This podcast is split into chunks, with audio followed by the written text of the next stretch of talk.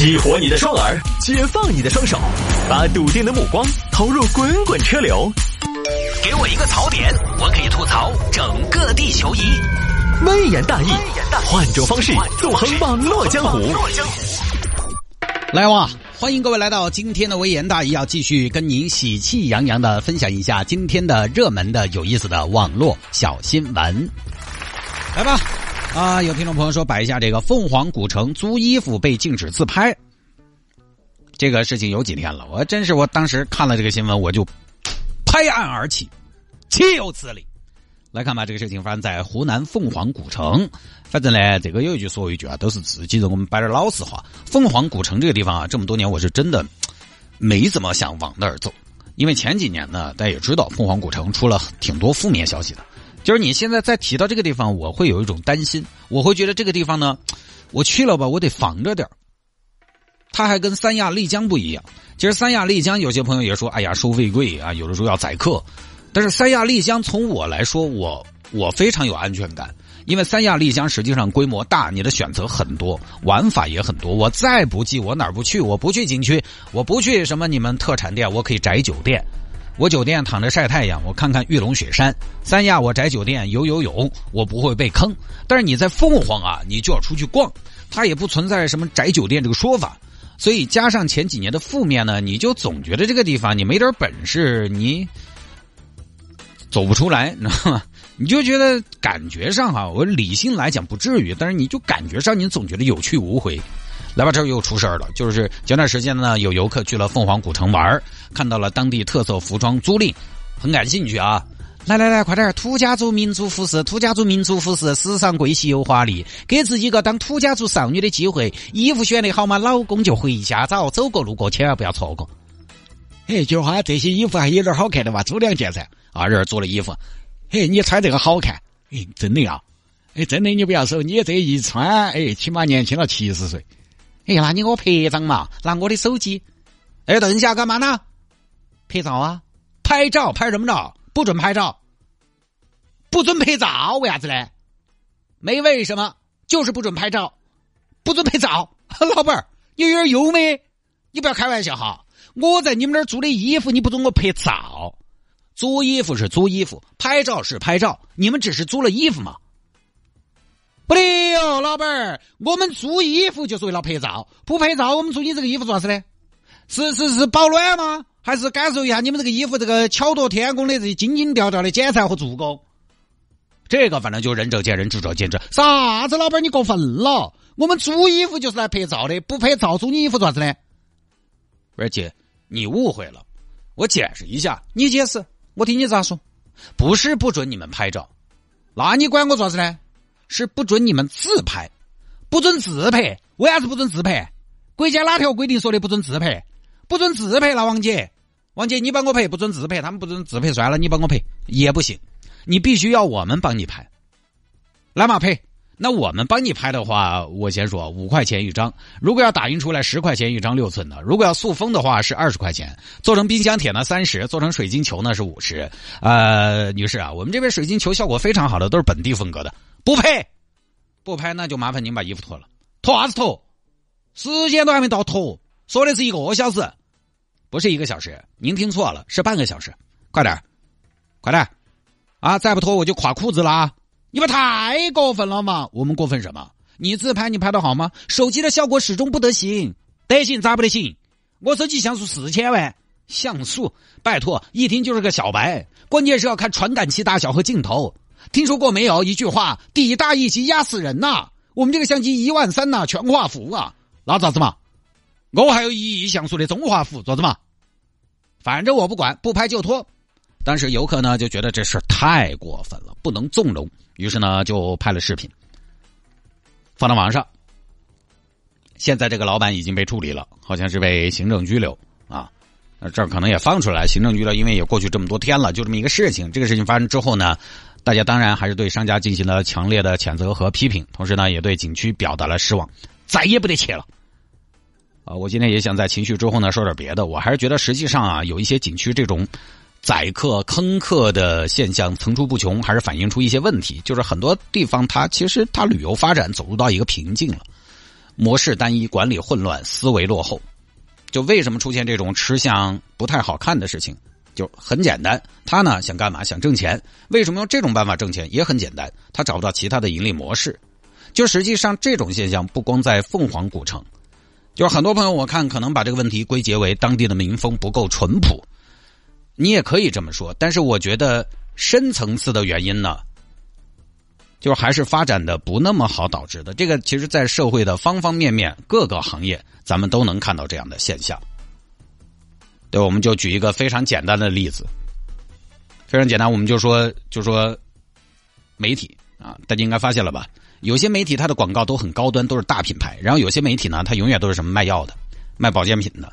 像央视，央视的广告都是大品牌，为什么？因为它平台高，内容做得好，于是它怎么样呢？它要价高，而客户还趋之若鹜，因为它要价高，所以你能不能上它这个平台，它可能还要反过来限这个约束甲方，比如严格限制广告市场，严格限制广告的调性。那这么一来，它广告就不会怎么样呢？就不会 low，因为它广告不 low，看的人也多，广告价钱也高，也就有更多的资金反哺投入到内容生产当中去。资本充裕，生产出更多优质内容，平台更值钱，广告价格也就水涨船高。相反，一个媒体如果经营的不是那么的好，它为了生存，它接不了大牌广告，它就只有小品牌或者一些打政策擦边球的产品啊过来找做这种广告呢，观众容易反感。而且平台也越来越不值钱，越来越不值钱，最后就只有不停的接各种小广告，接到最后，你这个媒体哪里还有内容？全是广告，这就是良性循环和恶性循环。旅游景区是一样的，口碑下滑，竞争力差，就没人去，没人去，为了多赚钱，越来越商业化，越来越商业化，越来越没人去，越来越没人去，最后要生存，他就坑一个是一个。实际上，国内有好多景区，尤其当我们提到古镇这种。形态的时候，你发现没有？大家这两年去的地方多了，你就发现都有这个问题。成都周边古镇，其他不说，我们附近的咱们先不说。我我就说个稍微远一点吧，大概离成都，反正在都江堰那边，我就不提具体的名字了。我前几年还挺喜欢去的，因为要开一段山路。我当年看过的四月，我觉得很遥远开那个路啊。可能也是因为淡季去的，那个镇上去了一整个镇上，反正。不是餐饮就是住宿，一般当地老百姓他能想到的项目，他你想想，他就不外乎就是餐饮和住宿了。他能做什么生意？把自己房子改一下开住宿，家头有人会弄饭，反正管他弄得好不好吃嘛，你那个独占资源也就农家菜，他就只能搞点相对比较简单和重复的项目，最后大家都来，最后就是什么呢？同质化，但是需求又没有那么多。我去了几次，基本上一半都是关了门的，因为供应太大了，但是需求没那么大。而有些古镇，它你看就在成都附近，当天打来回那种，那种呢还好，因为你你说你既不依山也不傍水，对吧？但是有些他也开个住宿，你说我住到那儿做啥子呢？连裸连裸贷都有住宿，你说你住裸贷干嘛？我能想到就是公司出去拓展，当天晚上不回来。那裸贷你能干嘛？避暑、赏雪、看水。你说避暑，成都有好热，他就有好热；赏雪，成都不下雪，他也不下雪。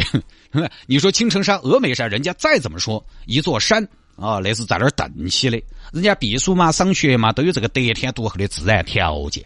一般的古镇没有这些东西东西啊。但是，一听到说古镇嘛，老百姓现在又想致富，当地的旅游部门可能因为客观条件的限制，他能做的呢，确实也不是那么的多。旅游开发，因为毕竟它是重资产项目，不是每个地方都能吸引到资本。那好，老百姓各自为政嘛，自己开自己整嘛。他还是停留在一个相对比较原始的盈利模式上，因利的能力不行，你要么就啥子嘞？要么就是关门，要么就是为了生存，吃相就不好看，有一个死一个。所以说白了，老百姓他能站着把钱挣了，他也不想吃相不好看，他吃相不好看的本质还是本身产品缺乏竞争力，发展的不好。才导致自己为了生存想想点歪门邪道的事情，尤其你像湘西凤凰古城这种，它是辉煌过的，因为它曾经出过一些负面，加上这两年各地古城的竞争，可选的古城太多了，它竞争力下降。而旅游依然是，就是当地觉得，就是我们就该干给干，我们就该干这个。凤凰古城这种，他就他就觉得我们的思维就是，我们就该干这个，我们这儿的老百姓就该干这个。他还不像什么柳江，柳江古镇是最近这些年才慢慢起来的。实际上有很多当地居民并不以旅游业为生，他不以此为生，他叫佛系的很多。但你看看景区啊，你看西湖，西湖是免费的吗？西湖大家体验好吧？西湖免费，大家觉得杭州这个地方好啊，观念先进啊啊！你再看看，你看看西湖，再看看你们这些 A 级景区，一天就坐地起价，就晓得收钱，门票越来越贵。看人家杭州啊，西湖是免费，杭州是是先进，但是有一点很关键，杭州它不靠这个吗？人家一个新一线城市，靠着开放和包容的城市政策，它其实可以吸引到更多人留在这儿，提高竞争力的嘛。他只要我城市形象、对外形象好了，你来了就有很多场景为城市做贡献。你其他景区不一样，免费、免费、免费完了，然后呢，你你那个耍了就走了。新城山免费，你得不得把自己的户口迁到该子古镇嘛？你看杭州，它不靠西湖挣钱，它只当城市名片，它能赚钱的地方太多，所以它就可以西湖免费。但是像凤凰古城这种旅游是它的命，这东西啊，它还没法太佛系。所以简单说起来，以旅游为生而产品力下降，竞争加剧，为了生存想办法多赚钱，因为赚钱模式比较不好看，就导致了游客有不好的体验。游客体验不好，不愿意来，口碑砸了，来的人更少。来的人更少，那来一个更得把握住，狠狠的赚一票，这就是一个恶性循环。就跟我说汽车节目一样，你看全世界那么多汽车节目，做的最好的是谁？我我还是觉得是英国的 Top Gear 那个节目。他们现在后来做的伟大的旅程，他们为什么那个节目做的好？因为他们不靠汽车行业挣钱。你要靠这个行业挣钱，你来做汽车节目，你就，因为因为你要靠这个行业的嘛，你怎么？中立客观的恶性循环，我觉得不光凤凰古镇啊，实际上全国好多古镇都有这种问题。因为古镇这种旅游产品它很特殊，我们大家可以想想，我们去看古镇是看什么？我们看古建筑，看当地的风情风貌，看人文景观。看人文景观的地方，你要是人不对了，那就没有吸引力了。我来看人文，我我不是来看商人的，我来看人文。要是你的人都去卖非洲鼓，都去卖特色服装，那还有啥子意思呢？越是这样，越没人。它不像三亚、丽江这种地方，你哪怕三亚全是外地人，你哪怕丽江全是外地人，你再说它有一滩海，它有一座雪山登到那儿的，你还有我们四川盆地冬天基本很难看到的太阳。古镇旅游一旦失去了本地的那种味道和风貌，少了当地的烟火气，就比较恼火。当然，你可能要说，泰哥，哎，你这么说，节假日嘛，成都周边的古镇生意还是好噻，人还是多噻。但你说好大个区别，也不是好大个区别，是生意也好，但成都周边的古镇，各位，跟湘西凤凰古城那种不一样。成都周边的古镇，我更愿意把它看成是一种商业综合体，或者说商业步行街。你感觉它是成都人民的一些配套。有一天你突然不想逛太古里了，哎呀，厌倦了那些的城市的莺莺燕燕、灯红酒绿、钢筋混凝，你去逛点古镇，返璞归下真。太古里逛腻了，你去逛逛黄龙溪。毕竟太古里太古里有的古镇上没得，古镇上有的太古里它也没得。它是一种业态，它还不是严格意义上的某种你要专门去一趟的景点。但凤凰古城市啊，它是要专门去的。早些年是跟丽江也有了一拼的，黄龙溪洛带这些也是吃靠着大城市的红利。你把这些古镇丢远点儿，它又完全另外一回事了。所以这个问题没有那么好解决。你说人家当地不淳朴，它不淳朴，它是有原因，它发展的不好。当然发展的不好也不能违规违法，这个这个这个我们就说他们的动机。你想嘛，他们赚钱的模式还是简单。到现在还在租衣服，租衣服大家到处都有租的，但租衣服这玩意儿，你想想，你有什么竞争力？张家可以租吗？王家也可以租，大家都可以买点衣服来租，然后还拍照，靠拍照收费。你想想，各位都二零二零年了，说不好听，你拍的还不一定有人家游客自己手机拍的好。你靠拍照咋能挣到钱？你这一万三的相机，你好像成本也花出去了，你也买了，买了发现挣不到钱，那就孤岛来整的。关键还是落后，因为你也没有办法要求个体经营户站到那么高的。高度来做谋划，大多数就是我亏本，我肯定不得干。人家赚到钱了，我也来，所以还是只有当地主管部门要把这个事情做起来，统筹规划、统筹发展，但也不容易啊。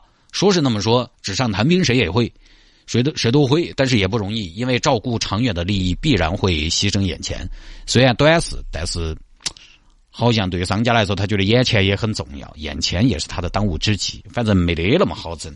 来吧，下了节目之后呢，也欢迎您来加我在上个星期天终于解封的个人第十三个微信号，拼音的谢探，数字的幺三，拼音的谢探，数字的幺三，加我好友来跟我留言就可以了。因为是新的微信号，所以呢，这个朋友圈呢也说不上一片荒芜，但是相对来讲呢，内容相对比较少一点。我就放了一张美美的、精美的修过的精修版的自拍，然后加了一些有的没的一些事情，所以大家且先看着啊。前面没加的朋友呢，可以来加。当然加了之后呢，因为昨天有个听众朋友加了我之后呢，有两个听众朋友吧，昨天因为加的人还挺多的，加了一个，其中有一个就说，呃，我以为这是一个公众号，哼，这不是公众号啊，你加的微信那怎么能是公众号呢？你加的是什么你自己不知道啊？加了之后我说不是啊，这就是一个普通的私人微信号嘛。然后他说那我能不能加群？这个群这个呢，我再跟大家解释一下，我们的节目是没有群的，为什么呢？因为我没有时间去管。然后群这个东西呢，大家也知道，人一多哈，它里边哎呀一些筛边打网的事情，我每天也看不过来，这个就不说了吧。关键我也没有精力来打理来管理群，人一多，那大家各行各业的对不同的事物、对不同的社会热点事件都有不同的看法，这个非常容易吵起来。大家价价值观和生活习惯也都不一样，非常容易吵起来。我这个人呢，对吧？与人为善。哈 抬头不打笑脸人，我就见不得这些冲突，我不喜欢这些冲突，尤其是发生在我的听众身上。所以后来我就反正也没弄群，所以呢也就没有群。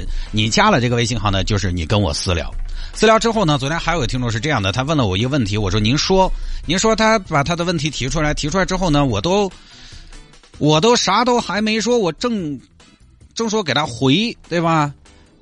他把问题提出来，我都还没回，他就说，哎，算了，不打扰你了。结果我这儿呢，我一给他回过去，发现他把我拉黑了。你说这这，我做什么了？什么都没干啊！什么都是您在说，就这个啊，大家想清楚。这个咱也不是强制性的加微信号，反正这个呢，如果爱，请深爱。好吧，拼音的谢探，数字的幺三，拼音的谢探，数字的幺三，中国首个顶级众筹流量明星谢探，这个第十三个个人微信号，加为好友来给我留言就可以了。回的不是那么及时，还希望大家可以理解，因为好多嘛。那回听节目呢也非常简单，手机下个软件喜马拉雅或者蜻蜓 FM，在上面直接搜索“微言大义”就可以找到往期的节目了。